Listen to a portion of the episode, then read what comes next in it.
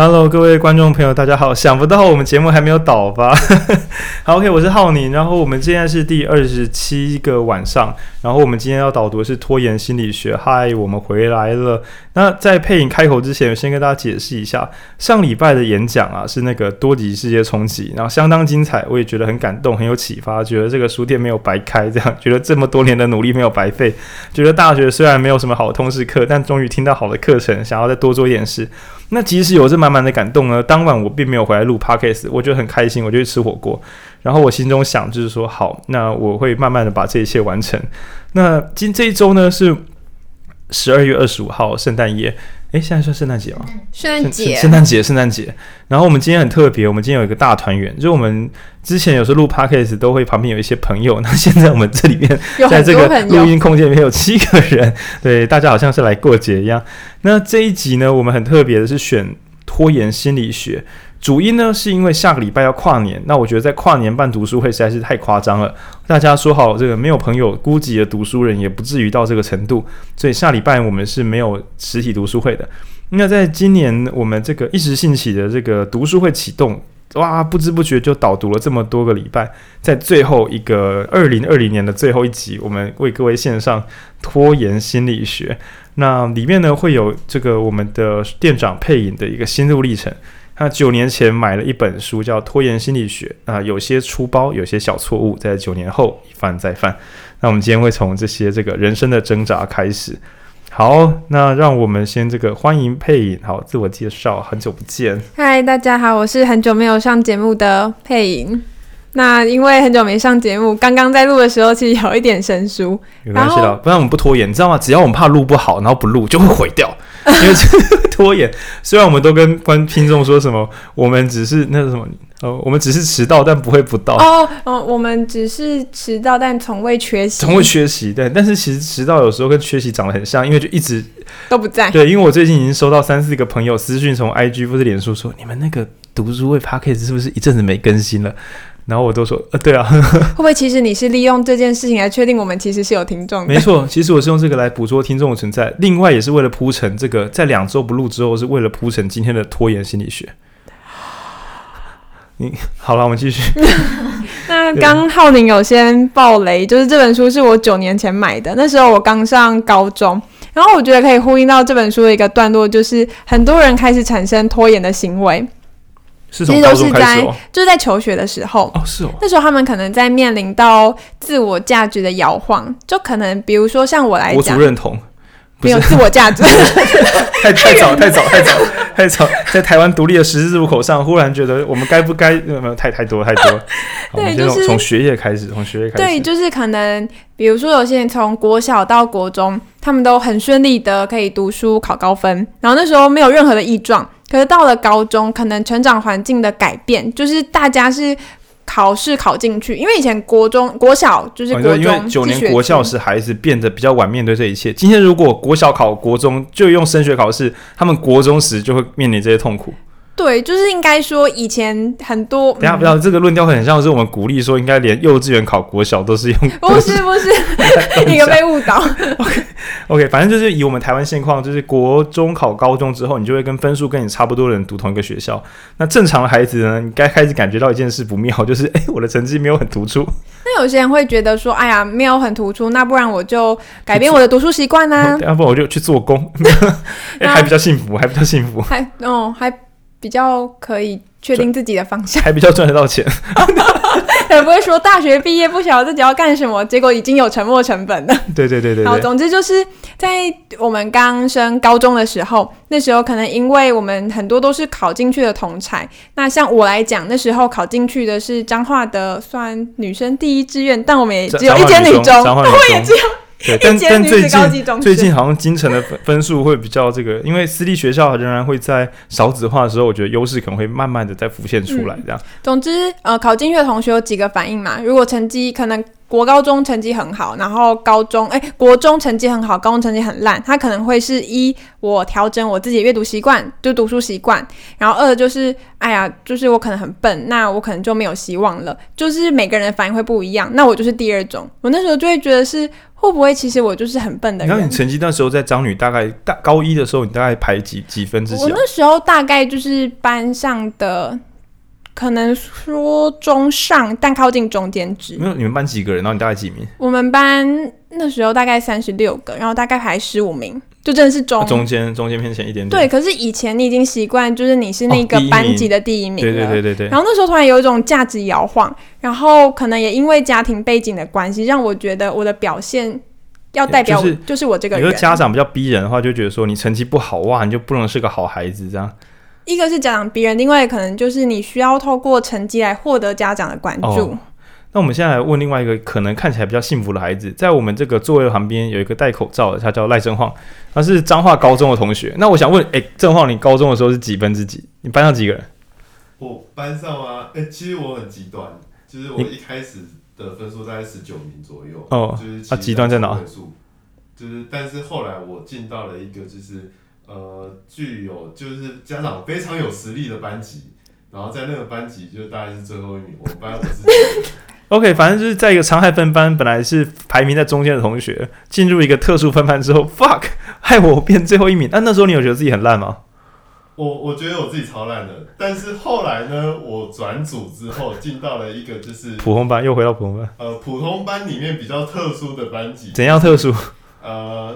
同学大概都有一些家庭状况，比如说就是单亲，或者说是……哎、欸，他为什么会为什么一个公立高中会这样排班？欸、我读的高中不知道是哪一间，你不同高中吗？？OK OK，在我这个彰化高中里面，这个我在那个班级的成绩是第六名。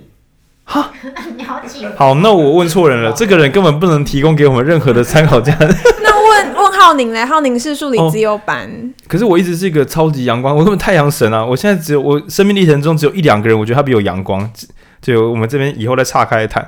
那我那时候国中的时候啊，我那时候就是一直因为我是小型的学校，我一直保持全校我模拟考试大概都第一名，然后段考因为我懒得背注释，会一直在三到五徘徊，所以我老师很容易因为这件事生气，因为很显然你在白痴。嗯，对我还有那种默写十分全扣掉，因为我不想写，因为我觉得没背这样。然后呢，嗯，考上高中的时候是数理资优班嘛，那我在国中的时候，其实我妈对我不是很友善。那我一直在全县一百名左右的成绩，然后我妈一直觉得我不一定会考上彰中，然后我很生气，然后我妈原因是她觉得说，说不定考场会失常啊，因为我平常都很衰，她说说不定你到时候就北蓝北蓝就画错卡就没有上彰中了，我超生气的。那但是我就在那个时候发现，就是我科学化去论证这个数学这个标准差，国中还没有学嘛，就是我怎么可能摔出那个边界？所以我开始发生一件事情，就是说大人对你的评价有时候没有什么价值，他算错了。所以我根本不想屌他。你那时候好理性啊！妈，我超理性。然后我上高中的时候，我很快的，我班上三十九个人，我大概稳定在三十名左右，就是不上不下。但是呢，全校在一百名内，所以我就顿悟一件事情：有些人真的很有才华，他看起来很放松，就是前几名，那就是他的天命。我一定也有属于我的才华，我要去把它找出来。然后我就没有再为成绩所苦了。我一直都困扰到大学，我到大三的时候才感受到，哎、欸，自己好像可以不用再管成绩。这个没问题的。不过我听过一个说法，就是我因为我是彰化园林人，然后我们周边 就是不是不是，那 我们那条街。我是第二位上长女的，三十年前。可是街道，你搞不好你家那条都没有什么人住啊。但没有，我们家是有点像是工，算工业区，不算住宅区。然后它很多人了，大马路大马路，然后周边可能是五金行啊，然后铁铝门窗那种那种街。说不定他们送去京城啊，就很有钱。他们哎、欸、没有哎、欸，就我是第二位考上彰女，然后第一位考上彰女是我三十年前对面的邻居阿姨。三小，你们那边是多穷乡僻壤。然后他们 就觉得说，为什么你要考长女？就是考长女，就是他们会觉得你那样不就去那边变最后一名吗？他们不觉得考长女是追求更好的学历？其实他们这样想好像没有错诶，他们跟社区高中现在的观念是一致的。然后他们符合一零八课纲的精神。可是他们。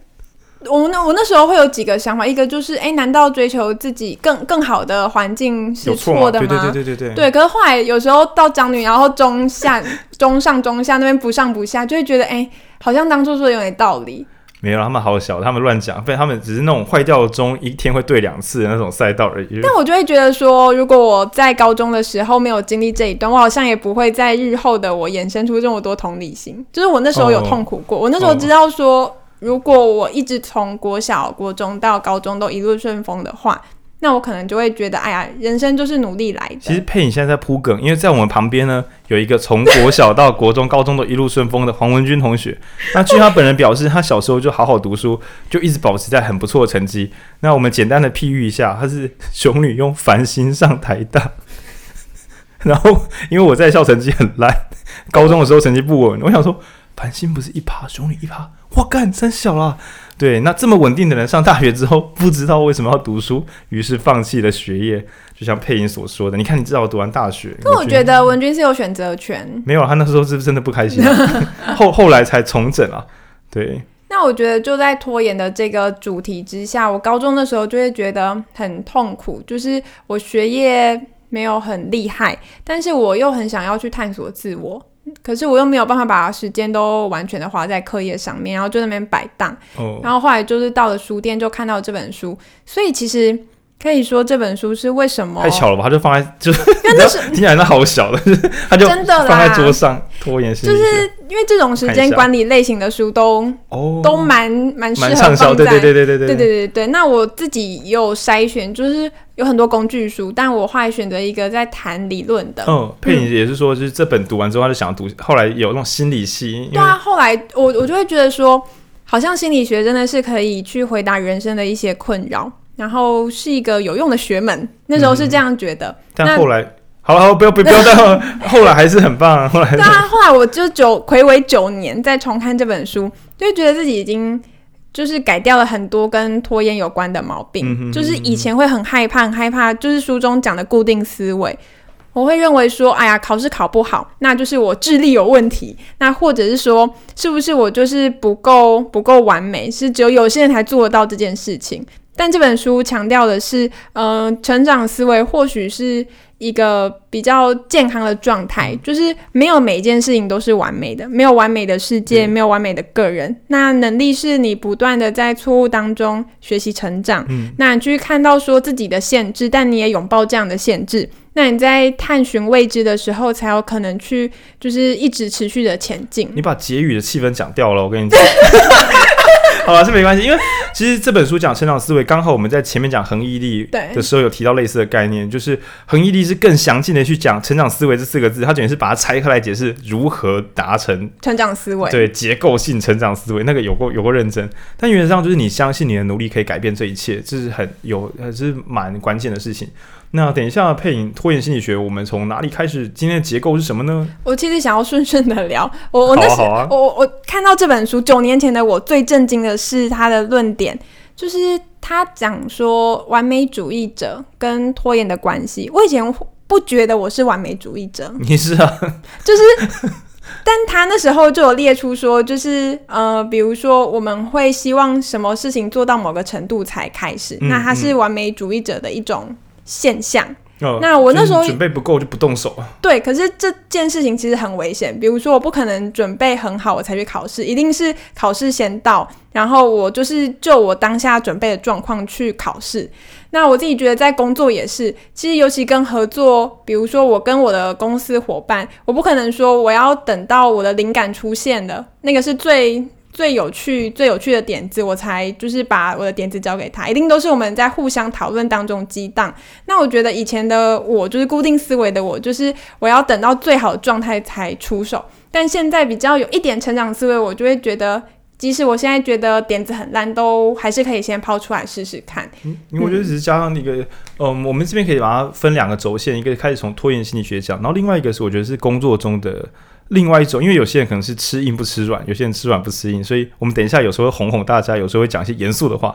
那像我自己的话，会觉得说，呃，我以前也很喜欢做是完美一击，但现在我都说很简单，你我们要做这个什么叫完美一击？时间之内发动攻击，在 d a y l i g h t 到来之前你可以出手 d a y l i g h t 一过就是什么都没有。所以你要逼近的话，你就要扛得住那个压力，在更短的时间内打出更好的表现。但如果觉得今天状况不好，我反而会觉得，我今天觉得我状况不好，我就提早出手，我还有得秀。那如果我很有把握，我可以晚一点出手，但是前提是我知道我做得到。总之没有什么，我越我越压力越大，越做不好，然后就滚成雪球，最后就崩盘。那这个在嗯。专业的世界是不允许的，专业就是在规格之内完成你的任务，那这是比较硬的部分。所以有些朋友如果说我想当专业人士，所以我不能够给半吊子的东西，那我会说，你、就是、这才不是专业人士，你这才不是专业人士。你要么给我提早给半吊子去修改，要么给我完美一集。没有在那边，因为所以我做不出来，那你就只是一个业余爱好者，再回去练练。对，但是嗯，就是那是你以专业为借口。但如果今天你说我还在学习，还在成长，诶，没错啊。正因你还在学习，所以你就是拿出来修的。所以今天不管你跟我说你是专业人士，还是你还在学习，都给我交件。对，大概是这种感觉。诶，这样没有温柔啊，干。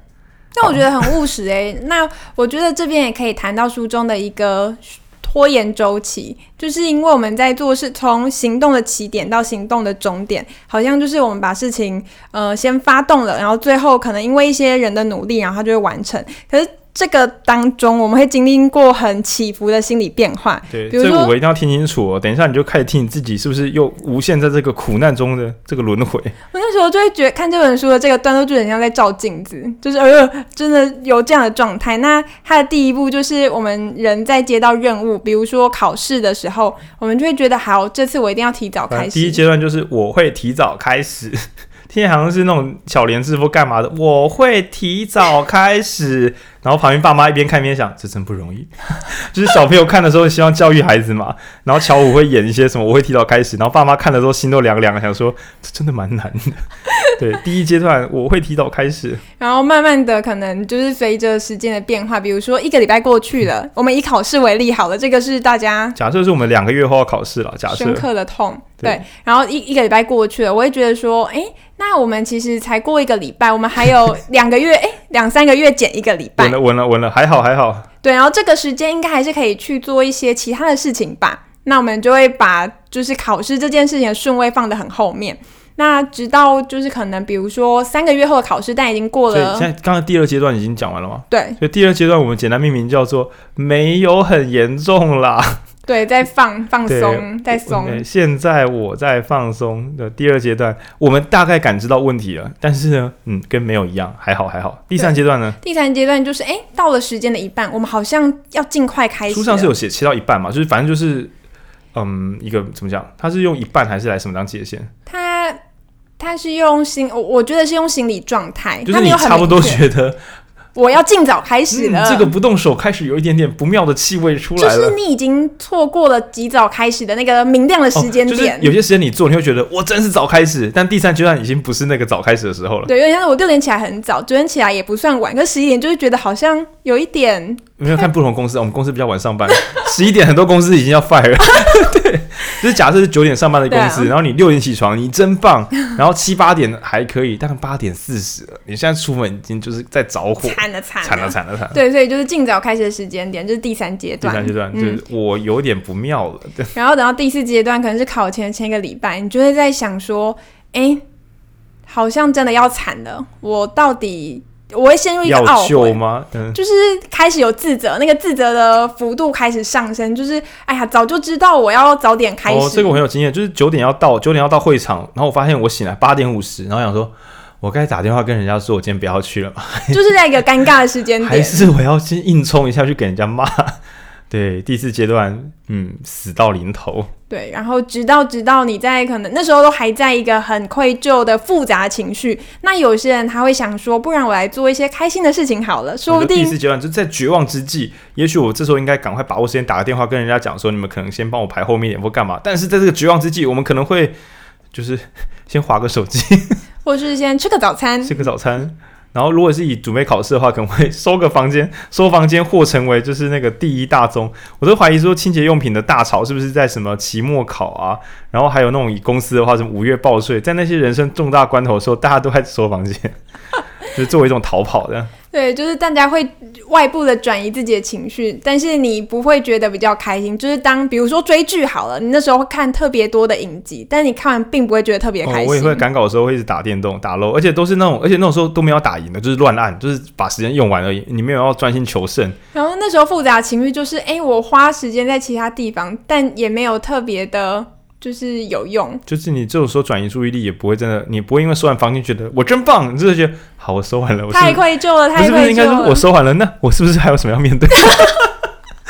对对，然后在第五个阶段，就是可能考考前一天，然后就会觉得死了死了死了，我到底要做还是不做？嗯，现在是四还是五？五，第第五阶段，哦，刚可能是前几天。哦，第五阶段就是我要做还是不做？我就两个选择，我不做的话，我就是顶多当掉。嗯，那我愿意承担这个风险，但我还是很痛苦。对，那如果你要做的话，你就是超级痛苦，因为我就要背负。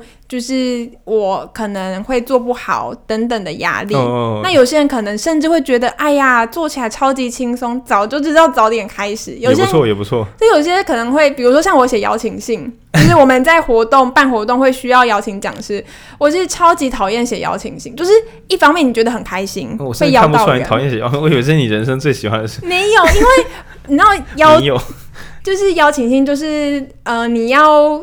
邀得到或邀不到，邀不到等于你这段时间就浪费了。邀你就是开讲了，我们就是要去开讲。对，然后我在邀，就是我在写的时候就觉得，哎呀哎呀，就是我一定要在那个时间点发出去。那总之，嗯，如果没写完的话，那这个活动就是会崩掉。总之，在很像很像就是考前的最后一天，我要做。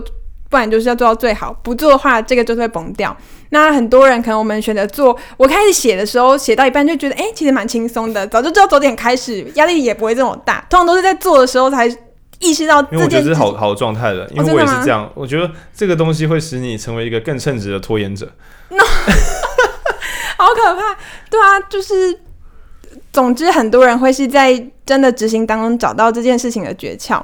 然后后来我们拖过了死，就是我们在赶在死线内完成。比如说我邀请信寄出去了，考试考完了，然后我们有了新的结束跟新的开始，就会觉得好，我下一次不要再犯了，因为这实在太痛苦了。那我们下一次要尽早开始。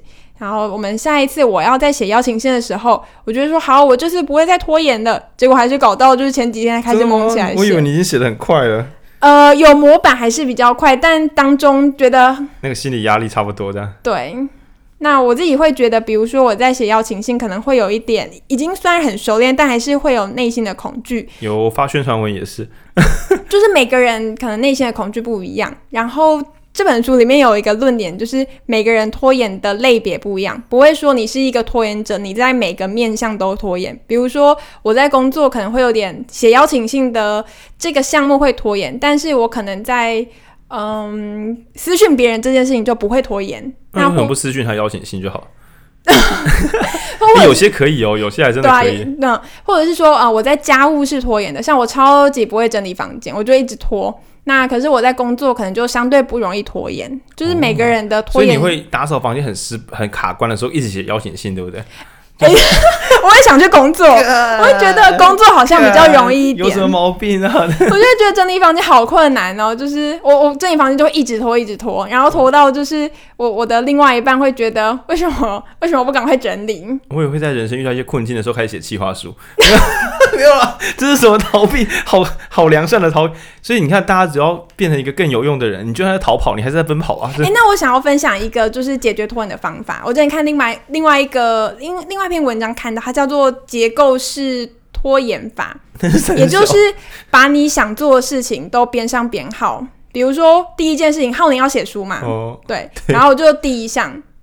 那第二项就是可能呃，我们最近有一个很大型的企划，假设是三百万的企划，对对对，那是第二项，然后再依据把重要性排，然后你为了想要。就是逃避写书的第一项的这件事情，所以我会对我就会感觉超有用，我就一直往下做。我整个人生都是这样子建构起来的。然后也就是说，我的拖延时间并没有白费，我没有去打电动，没有去追剧，我是花在其他工作上面。然后它就呈现一个正向循，左轮手枪无限射击，就你会成为一个正向循环，就是啊，我不是，就是他会把拖延这件事情改成就是我在调配我的时间，然后这个时间是有注意的。但你仔细想想，难道第一项写书这件事情真的没有办法移动时间吗？也许跟别人没有，你可能为了逃避死的时候又跑回去写书，又是一。对啊，对啊。然后跑一跑之后就不行了，不行了，一直跑，你感觉是老鼠。而且我觉得在刚刚我们讲的那个五个循，就五个时间点的循环的核心是恐惧。可是如果用这个刚刚我讲的什么结构推拉法，那个，因为在拖延心理学里面有提到，就是真实那种相对时间感、主观时间感。所以其实刚刚那一招有点像说他。动摇你的时间感。其实有些东西你不用现在做，但你做了之后让你自己有满足感，对，然后你又又觉得厌恶，或是又有压力，就跑去做下一个。你其实一直在行动，只是你跳过了紧张的这个阶段。对，你把你紧张的心拿去满地乱跑，但总是有进度，你反而比较不紧张。嗯，成就感出来之后，然后任务压力又变小，就有可能在。你终究会因为压力小到一个程度，你可控制，所以你又可以正常行动了。对，所以它只是让你再把你焦虑的东西变蒸汽蒸汽炉，然后让你在那边蒸汽火车在那乱。对，我觉得超厉害的，那我听到这个方法，好像我觉得有用诶，因为我 确实我确实会在书写的不下去的时候去开会，然后或是开会卡住的时候再跑去写书或做演讲。工作排的够多，就会一直是有用的人，这是什么烂结论？不过我觉得在计划这件事情上面啊，就是呃，拖延心理学这本书带给我最大影响是它里面有个时间表，它就是说我们在考虑时间的时候，应该要考虑到呃任务以外的时间，比如说你要写个计划，你可能需要参考过去的资料，你去找资料需要时间，等于说你写计划的时间不只是写的时间，而是包含前面的准备工作。嗯，那对以前的我来讲，就会觉得，哎呀，那。比如说，我要准备一个考试，我就是读这些书。但其实我需要理解这本书之外的其他概念。我对于时间是很单一的，但这本书让我知道，原来准备事情的流程是很复杂的。听起来比较像专案管理，严格讲，它比较像专案管理。嗯、那比较像工作分解结构。比如说，你可能想说，哎呦，煎鸡腿，然后单纯的没有煮过菜的人想说，把鸡腿从冰箱拿出来，丢下去煎。你就这样试试看，看你会不会很惨？因为你没退冰啊，干、你没退冰，然后你也没有先做简单的调味，然后你锅子也没预热，然后你结束之后你没没有没有打算要收桌子的时间，然后还有你可能你的餐桌可能是一团乱，你你把东西煎好之后发现没地方吃饭，你还要收一下，然后结束的时候该怎么做整理，然后做复位，但这其实全部都是有步骤的。那甚至是结束的时候，那些鸡骨头或什么残渣，你说要丢绑垃圾袋或干嘛？你扫那个小垃圾袋，说不定就会弄得你的室友很不愉快。那也就是说，任何工作都应该有完整的，就是真实的全工作流程。比如说，我们写邀请信，并不是打开 Word 开始写，而是研究这个人为什么值得邀请，他最近在做什么，有没有什么梗可以让我们去跟他说，我们因此想跟你合作。我们活动是不是有整理过我们的调性？说明我们活动在干嘛也是需要时间的。说不定我们的组织现在还不知道今年这个计划叫什么，自己也要花时间。寄出之后，还有一个最有名的叫做等待时间。好煎熬哦。对，就是写出去之后还要等人家回。那如果回的时候是不好的结果，我们可能还要再另外再跑一次刚刚的流程。那所以，嗯，反正是说，嗯，我觉得拖延这件事情对新手格外严重，因为计算很容易错误，压力也会非常非常大。毕竟没有成功过的东西，很像是。你一生没有跳过一个短短，你没有跳跃过，但有个短短的矮墙，问你能不能跳得过去？你想说，看这真的可以吗？可是我觉得重要的是新手要怎么在这一次就第第一次的经验来解读这次的经验。哦，假如是像刚刚讲的固定型思维，我可能就会觉得啊，我能力就是有问题。但如果我可能就成长性思维的来说，他就会解读说，哦，这个流程我需要再补一个零件，就我会慢慢的优化这个模组。对。然后但，但但也有可能是有人是初期，像小时候成绩很好的同学，就变另外一种固定思维，就是我真会读书。那这个很危险，是因为这个优势会让你开始充满自信，可是它折断的时候，你可能也因为你没有成长思维做一个防守，所以你就觉得啊，我不会读书了。嗯，对，那这当然是很惨的事情，因为事情就不是这样子发生的。对。嗯，那所以我觉得这本书也算是我专案专案管理的启蒙，就会觉得说，对我我可能不是一个生病或者是有毛病或者是很笨的人，嗯、不是我的能力太差，是我的工作程序有问题啊。对对对，所以我那时候还特别印书中的就是时间表，然后把我自己读书的时间计算出来，然后去看就是自己哪方面需要再加强。我觉得这本书的时间表蛮蛮有用的，嗯、而且应该说你知道你有什么小单位工作可以做。会比较不焦虑，比如说我写写计划，虽然是写的时候是很急就章，但是写之前我总会安排足量的缓冲。比如说我周五要交，我不太可能是我是周五开始打字，嗯、可是我可能周一开始就开始在脑中想，可以用什么样的概念呈现这个企划，或是我可以用什么样的文本，当代需要什么，就已经开始做预热跟暖身。因为我知道说这些东西如果不花时间，你就算花整个礼拜写也没有用。就是有因为做久了之后知道正确的工作流程，所以虽然。外人看可能跟拖延有点像，但你自己只要内在没有拖延的焦虑感，大概都还可以执行出不错的。对，我觉得重点是焦虑跟恐惧。焦虑感要压压，嗯，呀、嗯，也不是压制啊，要排解它，要排解它。嗯，然后我另外在，因为我小时候很喜欢看就是专案管理跟时间管理的书，就你真的焦虑哎！就我我因为我真的觉得我高中看这个了，谁高中看这个了？因为我一直觉得就是我做不好，然后我就觉得很很很难过，然后就是看时间管理的书，然后直到有一天我意识到，当我想要做时间管理的时候，我就不该做计划啊。意思就是说，这有点酷哎！我刚才以为是，我就意识到时间其实是不存在的，不是不是，就开始进相对物理的概念这样。因为我觉得，因为你要做你在关注这些书的那一刻。然后你就代表你有失序的时间表，所以你照理说你应该挑一件把它做好，然后累积一点成就感，再慢慢的补足其他。最后太太顿悟了吧？就是说，每当我发现我要时间管理时，其实一定是专案哪里在着火，应该去把那个火灭掉，而不是在那边想我要怎么管理我的。对，然后有有一年我就悟出这个道理，然后我就觉得这本书真是经典，因为《拖延心理学》这本书它不是强调你需要去学习很多时间管理的技巧，嗯、而是来面对自己的内在。哦，这个观点可以印证到哈瑞的二十一世纪二十一堂课的第二十一堂课冥想，太远了，太远了。但我觉得确实就是在你静下来，静下来，静下来，然后呼吸，冷静的去面对自己的恐惧。我知道，我知道，在《鬼灭之刃》里没 有一直乱引用，但其实差不多是那种感觉，就是。呃，处理能处理的，然后放下不能处理的。对。然后，但关键是找出来是哪里在着火，而不是啊很热啊满地个哪里在着火，到底是哪里在着火？对，所以我那时候忘记应该是大学的某一年顿悟这件道理之后，我就决定先好好面对自己的内在，然后在工作执行的过程当中在找。那时候有坐在成大的榕树下面顿悟这件事情吗？没有，没有。上一个这个人是悉达多，那顿悟人生的苦难这样。对啊，所以我觉得有时候我们在看一些专案管理时间。管理番茄钟啊，然后等等的书，可能都要退回问自己，就是我们到底最害怕的是世界从何而来？嗯，是啊，差不多了，其实差不多，是就是为什么我们这么需要这些工具？因为像我现在其实也没有到太多使用工具，嗯，就是我知道说我要在哪个时间。我们我们书店是没有时钟，我们都只只用日晷跟蜡烛来测量时间。没有开玩笑，不使用工具，明心见性。应该说，我觉得看了很多工具之后，我才发现他们讲的都同一件事情，嗯、就是我们要怎么在那个时间点之前井然有序的安排。又或者是，就算失序了，我也可以，我的我的我的结构失序了，可是我的心还是很平静的去处理这些事项。嗯，对，因为我会觉得焦虑到一个时候，很像死机。就电脑有时候分页开太多，啪，然后讲说刚刚本来是很慢的，现在它整个不能动了。那我觉得拖延心理学确实有提到，就是在你的呃运算资源被耗尽到某个程度时，你整个机体是无法使用的。对。然后再惨也不过如此，所以你就算低功率，你还是有在动。那你关几个分页，专心一点处理完，再开几个分页，总比逼自己说什么十五个分页全开超高功率这种不切实际的想法来的实在的多。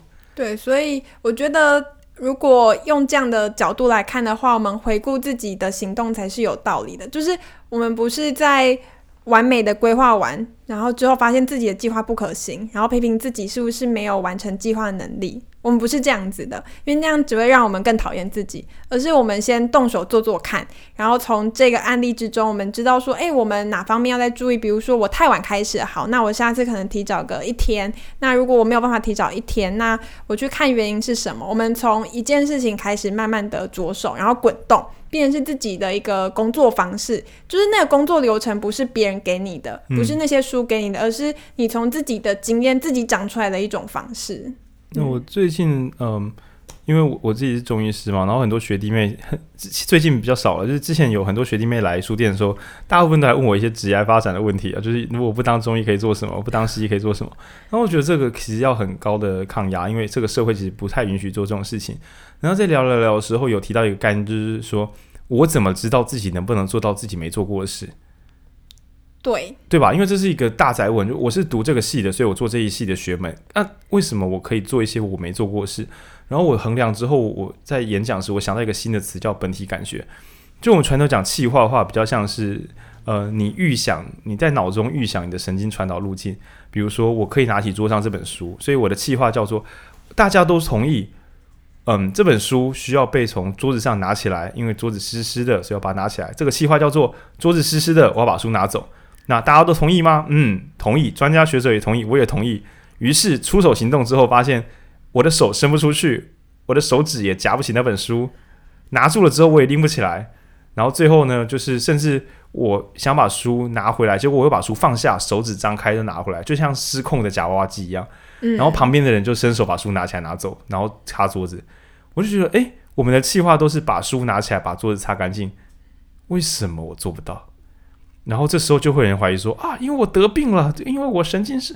但我会说不是不是，是因为你二十五年来你的手没有离开过一次，你的手没有伸出去过，你的手指没有剪，没有握过任何东西，你的本体感觉太差，嗯、你的肌肉是趋近不存在的。嗯，所以其他人每天都在做那些事情，但是你看着看着想说真棒，未来做一次。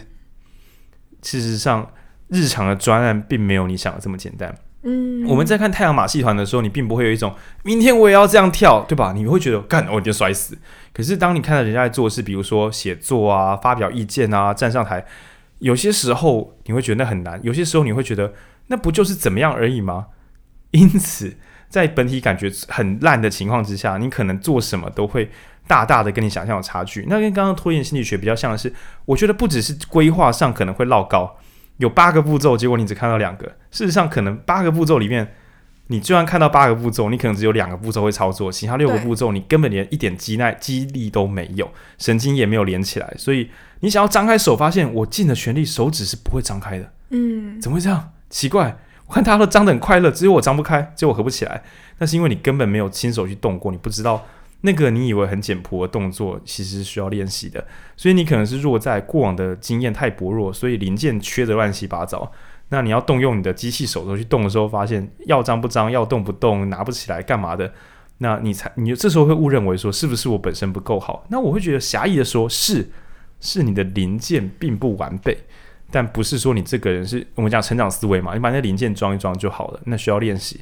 那你不能要求自己，就是说人家每天都靠这个为生。就比如说重训啊，或是马戏团的选那种表演者，人家每天靠这个为生，然后你在那边哭说，为什么我没办法第一次就高空弹跳，在那边三圈半旋转？你为什么不哭这个？因为你知道啊，那个就要练啊，对吧？你看到那些东西是你那个就要练啊，但是你自己做不好时会想说，诶，我是没天分啊，为什么我第一次录音的时候就是声音没有很好，结构也没有靠北？你以为人家这不用练？这就是最大的傲慢，把别人的才华当做是理所当然，觉得我只是因为没有才华，不是，这是傲慢。你把别人的努力当做是不存在的，对，那是很恐怖的事情，对吧？我觉得努力需要时间，然后在这本书给我最大的启示就是，即使你再熟练，甚嗯、呃，应该说，不论你是新接触一个领域，想要试试看，或者是你已经做很熟。尽量都要现在就开始，对，就是应该说奥义中的奥义。对，就是我以前都会觉得说，好，呃，一个月后的专案，不然我们在可能半个月之后再开始好了，就是我们可以在半个月内，这十五天也不会有什么成长。对对对对对对，对，就是其实。及早开始，你就有一些弹性来去因应未来可能发生的风险。比如说早期学习，早期发现，早期治疗，就是有一个定律叫墨菲定律嘛，嗯、就是一定会发生的事情，就是一定会发生。诶，是这样子吗？差差不多。我们旁边有个航太系的正晃嘛，可以问他墨菲定律。航太系跟墨菲定律有关系？哦，因为星际效应你没有提到，所以准准不准的？哎、欸，不是啊，就是说，就是墨菲，就是你想它不会发生的时候，它就会发生。哦，为什么？没有为什么。它。是一个鲜艳的，它就是会发生。好哦，好，总之就是我觉得 全全场陷入一个物理大震撼的，我好像也要对，呃，好好好，就跟三明治掉到，诶，就是那个三明治掉到地上的时候，果酱那边会朝下。没错，这是一个这是一个定律。好哦，然后猫掉到地上的时候，猫的四只脚一定会在地上，好可爱哦。所以之前有人是放一个白色网络影片，是把果酱。就是把果酱的那一面跟猫的脚脚是放在反面，然 后它就变永动机，因为一直旋转，一直旋转就掉不下来。哦、那我觉得做任何事就就符合墨菲定律，你以为它不会出错，但它就是会在你意想不到的地方出错。然后这本书有一个一句话是说：世界不会等，世界不会看到你努力准备好的样子，就是等于说我们在拖延的时候都会觉得我时间都算得紧紧的。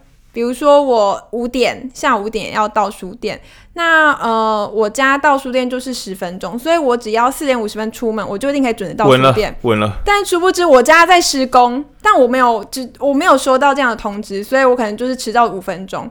所以墨菲，如果我知道墨菲定律，我就会知道说这个世界永远都有意外，像出门这件事情也有，那我就知道说我应该要提前预留时间来把。这个时间花在就是一些不管是施工啊、突发事情上面，那做专案工作或是准备考试都是。我们以为我们的时间算紧紧，但就是会有一些意外，它就是突然的发生。那只要我们有提前开始。预留时间，那这些意外都是可以承担的。所以比较标准的专业管理的话，其实大家都会留一个就是缓冲时间。嗯，那我觉得缓冲时间有两个好处啦，一个当然就是事情做不完的时候还有救，另外一个是提早做完的话，其实心情会比较好。哦、然后那个追着进度、超越进度、追着进度跑，感觉很棒。比如说你想要六十岁财富自由，结果哎，二十五岁就完成了，其实心情真的会蛮不错的。嗯，不是啊，这个例子很烂啊。我、哦、只是想举例是说超超前进度一点点的话，会让你很有信心，可以继续往前跑。对，那这个是很少人有体会，大部分都是掉在进度后面，觉得很痛苦。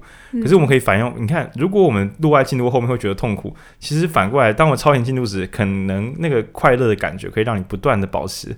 那其实凡事情都要做完的，不如就是开心一点点。但我真的觉得这么想很简单，但实际要做还是蛮困难的，可能要几次成功累积的经验，我们才愿意相信说这件事情是有可能的。我有试过，真的蛮开心。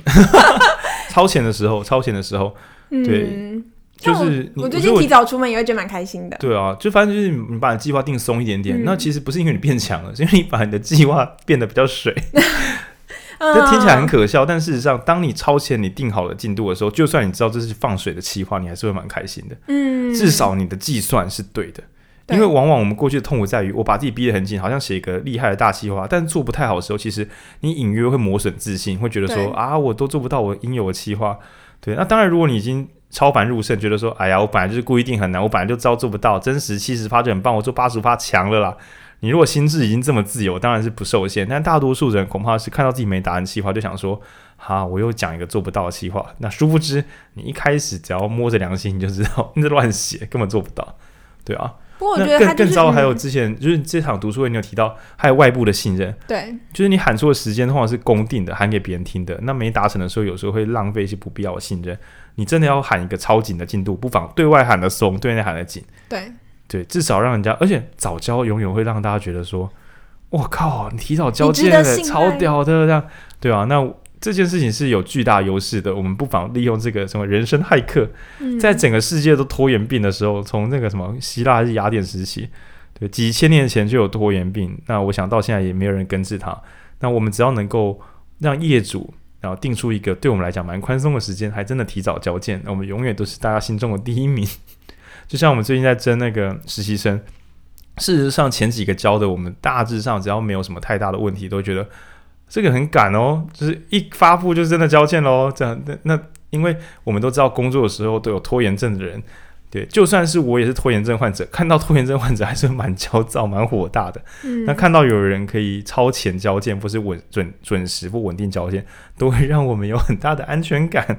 对，所以各位听众，就是我们不一定可以提供你什么指涯建议，但是提早交件绝对是一个一百趴加分，除非你交出一个爆炸烂。嗯，你只要我是觉得啦，如果有个六十分，大概大家就会觉得六十分加提早交件，可能赢过准时的八十分。嗯嗯，而且以现况来讲，你提早交件的六十分，对方如果真心想把事做好，就会跟你讨论怎么做。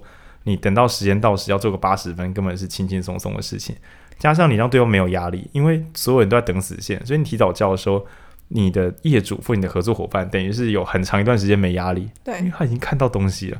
接下来就是快乐的修改时间，所以我觉得工作影响我人生很多哎、欸。我我自从开始工作之后，我就觉得先交出东西，慢慢改是很棒的一件事情。然后它影响到我人生其他的决定，就蛮蛮少见。我真的，一般是人生观改变，工作的观点比较多。真的、哦，就是我会觉得这件事情做，我以前都会觉得。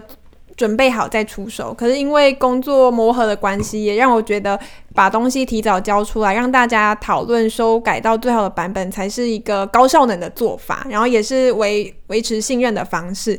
然后影响到我人生是理财规划，我就会觉得，哈，什么意思？因为我就会觉得说，即使我现在可能薪水不没有到非常非常的高，嗯、可是我就愿意先试试看，哦、然后开始愿意尝试。嗯，比如说我以前不会想说我要。定期定额，我是连这个是什么我都不晓得，但我愿意试试看这个可能性，然后去找一些资料，嗯、然后来同整的讲一下，就是说这是一个很很不容易的好观念，因为大多数的理财书比较正派的都会说，你不管钱有多少，你就提早开始。那原因是一个是养成习惯，一个是钱放久就是真的变比较大，跟废话一样。嗯、但大家不知道什么都觉得说啊，我丢这么少，这样有什么用？嗯，对。可是事实上，没有存钱习惯的人赚很多钱还是花光光，也是很恐怖的。那所以呃，其实有个普通招数，就是可能切下十分之一的收入或什么的，就把它丢进去放着放空，让它存。但是大多数人都觉得这太无聊、太普通了。这根本就没办法帮助我退休，于是就选择绕路去做更多奇怪的方法，比如说借钱去做高风险投资，然后把它赔掉，再回去还贷款之类的的理财方式，这才是这才是主流了。哦、我跟你讲，这才是主流。你知道、哦、你知道长期投资为什么会赚吗？因为有另外一群人一直把钱倒进来养你的退休金呢。啊，我觉得这本书有提到，他就说就是。年轻人很少会思考理财规划，因为这件事离他们太远了。他们现在因为在工作嘛，可能每个月都有定期的收入。可是等到你退休，可能没有工作之后，你就必须拿以前的钱来养你自己。但这件事情对年轻，比如说十五岁的我来讲，太难想象。对对对，二十五岁的我也太难想象。但我可能因为很容易紧张，我很容易担心以后自己没钱，所以你也算是有智慧的人，可以从拖延顿悟到这个地方来。我就觉得这种人生规划真的不能再拖，因为。刚刚我讲到长期投资，他的好朋友就是时间。对啊，对啊。如果太短的话，那就没有优势。对对，所以我因为就是读完这本书，然后后来因为工作，然后间接的来改善我的财务状态，就是应该说理财方向啦。这也是蛮厉害，嗯、这个成长思维也是蛮立体的。那在书里面有提到一个概念，就我我用简单的物理现象来讲，就是说，嗯。你知道吗？一块石头啊，就算它可能呃，比如说跟有四层楼高这么大的一块大岩石，嗯、它只要放在几公里外，你就觉得它只是一个小小的点。对，对，它比一个棒球还小，但事实上不是这样的。那在我们的心理时间上，很多很重要的任务，因为它离我们很远，在你的感受上就不是很严重。比如说，哎，等一下要不要去吃冰？你可能觉得，哎呦，朋友都在，然后嗯啊，我现在又很热，吃冰超级重要。但事实上，它是因为离你很近，所以是一件重要的事。但比起这个问你说，哎、啊，你的硕士论文什么时候写完？然后你可能想说两年了，应该呃蛮蛮远的。虽然你知道它的那个重重要性跟震撼度大概有一座一零一这么这么严重，但是因为它离你很远，就是嗯，这个一个小牙签，这个我应该跟这个比起来，晚上跟朋友聚餐应该比较重要。嗯、那于是呢，在聚餐打混跟一些自我的一个厌恶，还有叭叭叭之下，终于快要毕业了。但那个一零一差不多已经移到对接的距离，你发现哎。蛮高的，然后这时候这个绝望感应该也是油然而生。那一样，比如说投资理财就像种树，只是这个树是在很远的地方长很大。你远远的观测，觉得说它虽然应该是很大，可是看起来小小的，所以你就没有去插枝，也没有去浇水。嗯、那等到离你很近的时候，你再把你的小树苗插下去，然后说干，真的是小树苗，真的蛮小的。对，事实上是你没有给它足够多的时间，而且你对于重要的轻重感受是错的。我觉得另外一个也是诶，健康。我们的身体，哇靠！你这是个老人家哎，就是、欸、你今天很全面哎，你不是你现在二十五吗？对啊，可是我、欸、你今天讲的是老人话。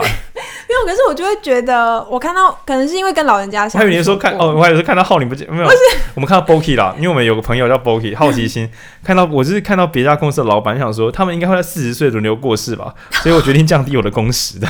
因为我我是觉得，然后看到我阿嬷，就是可能你很年轻，比如六十几岁，就因为摔倒，然后很很长一段时间没有办法走路，那原因是。比如说饮食不均衡，然后或者是肌肌就肌肌力，肌少症，肌少症，肌少化痰。总总之我，我我从我外婆的经验，我就觉得不行，我一定要从现在就开始好好的运动。但你知道，我这个想法离落实还有一段距离。那我今年是误打误撞啊，就是刚好有朋友就打球，然后后来在群体的压力之下，没有想到还真的是稳定，就是每个礼拜都打。不然就是至少一个月两次，还真的成功。你还有爬山团啊，我觉得已经不错了。对啊，就是我后来发现，你会拖延一件事情，并可能有很多因素。那因应的方式也很多，像我在运动的这个向度，我就是需要找人。对啊，我只要一个人运动，我就绝对会拖延。像我大学曾经要什么去夜跑啊等等的，一个人去夜跑啊，拼哦，就因为成大校园就是有很多团，然后你可能也不会害怕，就是因为有很多。但一个人实在就是你看夜跑。追剧，然后天气很冷，然后天气就你就会觉得说在家追剧一定比较爽啊。所以我觉得看人格，因为你这个象限就是比较弱，就可能需要一些辅具。然后我就觉得跟着一群人一起运动，然后会让我很开心。那它就带给我就是很高的满足。那这今年就是你看年底了，我年初真的有想说定期运动，然后今年真的意外的达到了。那我觉得拖延它有很多不同的因应方式，那随着每个人个性不太一样，像有些人可能他就喜欢独处运动，嗯、就一个人慢跑，嗯、对对、啊。那像我就是喜欢一群人拉我去运动。书里面是有拉出五个轴线，嗯、但因为它嗯，我觉得没有说切得非常的工整。对，简单的讲，有人是害怕会失败，所以就不敢动手；有些人很特殊的情况会害怕成功。就是他觉得自己太强，我一出手怕会伤到别人啊，就是不敢出手。嗯，听起来很扯，但是在某些社会环境，比如说呃，比如说女性担心自己的先生受地位受到威胁，那导致在出手行动的时候有一点点卡手。薪资啊，女性的薪资。然后像这种比较少见的状况，嗯、那又或者是说，他其他三个轴线，有的讲是反抗权威，比如说妈妈叫我去整理我的衣服，我本来要整理的，被你一讲，我要反抗你，所以我反而不整理。就是我本来要做的事情，因为反抗，所以我故意去拖延。那这样也比较少见。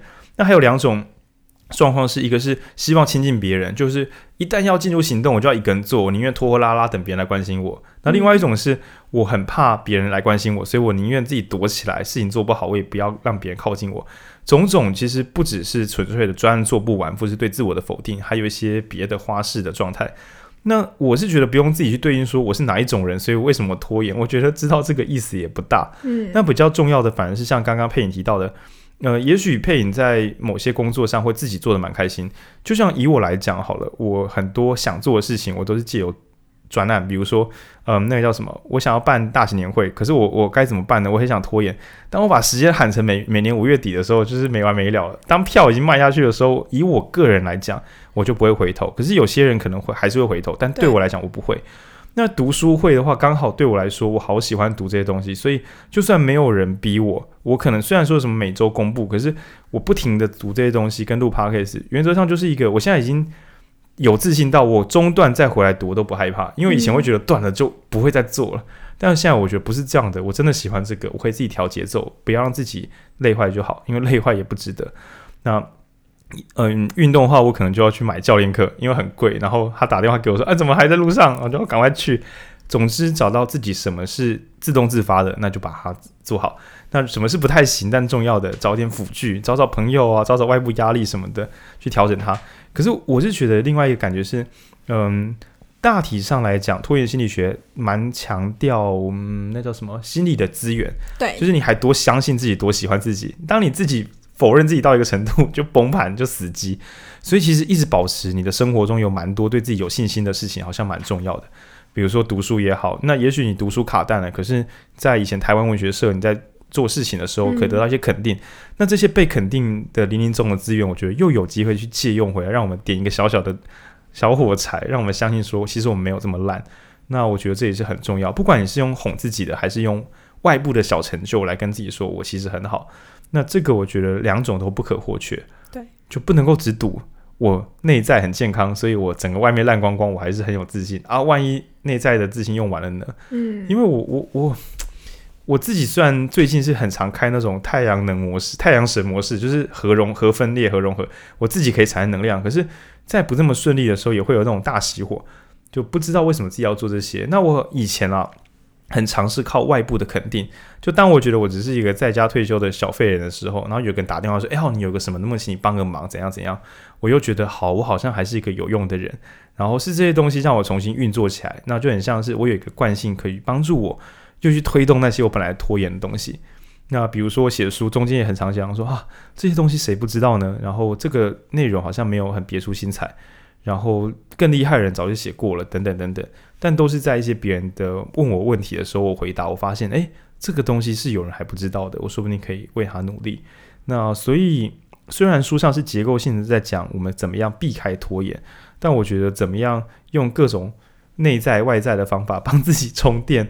确保自己可以，嗯，我不知道大家有没有个经验，就是你的汽车如果开着车灯，它会一直放电，嗯，然后你只要不开，因为开车车子发动本身是会帮助电池充电的，对，所以如果你，我会觉得有时候比较像是我们如何去发动我们自己，让我们能够在替自己充电的这个循环过程，对吧？就是能动性之术。我自己觉得另外一个启发是我们不能一直说。不要拖延，就不是否定这件事情的存在。哦、对对对，因为就快没快没电了，因为它就是在那边呢、啊。对，就是当你已经开始拖延的时候，这时候哄自己就很重要。你已经生一口气了，你就成功一半了。对对对，只要哄得过去就可以了。然后，当然，如果你可以看自己的技术在哪里，比如说对我来讲，嗯。面对不成熟的作品已经是我做得到的，但是我还不能面对失败。比如说，如果我很努力的东西真的很烂，我还是会伤心。嗯、所以我可能不能去依赖自己说失败了也很不错啊，可以再学到东西。哦，我知道我不行，所以我要用别招来取代这个东西。比如说更充分的准备，或是找到朋友帮忙，或是割舍专案。就是因为当我有很多东西可以做的时候，局部不做，我也不会觉得我很糟。但是答应了却做的不好，我会蛮受伤的。那这个跟刚刚前面讲的本体感觉比较像。一定是我都试过了，我才知道自己，嗯，怎么样的时候自己会是快乐的。对。那对于写书这件事情，写书的话，我也是有拖，可是我想说，这是一个痛苦的修炼，这是我最做不到的事情，就是稳定的完成文字。我对自己的口条有自信。反过来说，虽然有些人会觉得我写的也还可以，可是我觉得我写的内容远远不及我讲的强度。那所以，我有时候在写作时会感觉到，这就是一个平庸的人的普通能力。我不错，但是比起我的口，我的口说如果是 S 加，我的写顶多到 A 加，然后我会因为这个东西觉得实在是不想投入。这样说，我做其他创意或其他专案，其实很多时候会让我感觉到世界对我很好，就是大家等级 S 对，大家都觉得我超厉害，但我写的时候，我自己的鉴赏力超过我的实作能力太多，所以我可能甚至在我的感受上，甚至有 B 或 C 减，就是觉得天哪，写这个看这谁要看？对，那这个其实蛮蛮。折磨人的，所以我给自己的定义是：可是我知道写作是重要的能力。大家听我们一个小时的 podcast，这个内容说不定十五分钟就看完了。嗯，对。如果今天我想要让更多人理解我想法，或是跟更多人交流，我终究不能逃避这个主题。那今天我很幸运，有人愿意让我用书写来作为一个挑战。那这个 d a y l i g h t 如果我要放下了它，下次的我想想什么时候呢？所以就是不要把自己骂坏，那保持这个我有点烂，但我没有要倒下。那我觉得另外一个平行世界的浩宁，也许早就已经放弃这个合约，他不会进步的。但现在进步的是我，对，我会用这种花式的方法，平行世界的自己来哄自己。嗯，所以我很常觉得现在的我是所有世界的人，是所有版本的浩宁中最好的一个，至少他还没有放弃，对啊。那我可以回馈你吗？好啊。哦，就是我刚刚听起来让我个灵感，就是。价值判断就是，比如说你自己比较口说的你跟写作你，口说的你太强了，对，所以你更偏好当口说的你。可是对我来讲，我觉得你的写作也很棒，所以就是你觉得你自己觉得烂，不一定是真实大家对你的烂。我我有感觉到这个，我就是感觉到这个，我想说，所以浩你别靠腰了，你应该也是能看的，好不好？因为我通常是用看别人的文字，然后那个也出书了。嗯 就是虽然说有点不健康，但我觉得找到让自己快乐又愿意行动的方法是很很重要的。嗯，即使可能有点政治不正确，但是你要知道你自己可以快乐的去变成一个呃有效有能力，然后你又喜欢的你自己，已经是很棒的事情了。对，在这个混沌的世界中，能够爱自己已经是一件美德了。嗯，对，我觉得是保持弹性，花式哄自己。嗯，真的，我这个结论是花式哄自己。